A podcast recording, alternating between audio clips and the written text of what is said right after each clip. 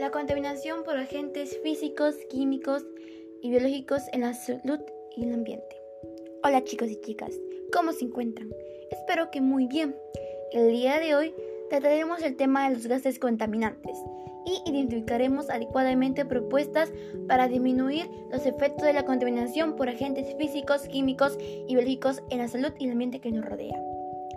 Ahora sí, tenemos tres tipos de contaminantes óxido de azufre que se divide en dióxido de azufre y trióxido de azufre.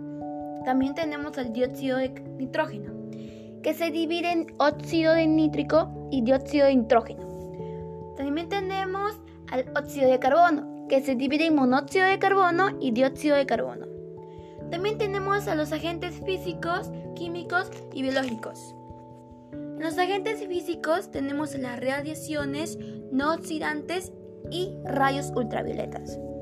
A los agentes químicos tenemos el H2O, la hidroxilanina, agentes alquilantes, análogos de las bases, sustancias intercalantes, reacciones oxidativas. En los agentes biológicos tenemos a los virus, bacterias y hongos. Bien, ahora sí llegamos al final que es las propuestas para disminuir los efectos de la contaminación. Tenemos cinco. El primero es, evita comidas procesadas o listas para consumir. Recuerda que en los productos se añaden muchos químicos. Segundo, utiliza solo productos ecológicos naturales para limpiar la casa.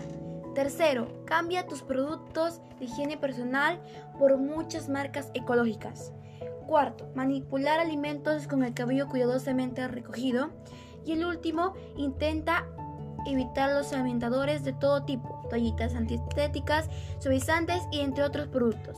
Bien, llegamos a la finalidad de identificar y conocer los agentes contaminantes y propuestas para disminuirlas. Siempre al servicio de la población, una televisora Todos Podemos Juntos.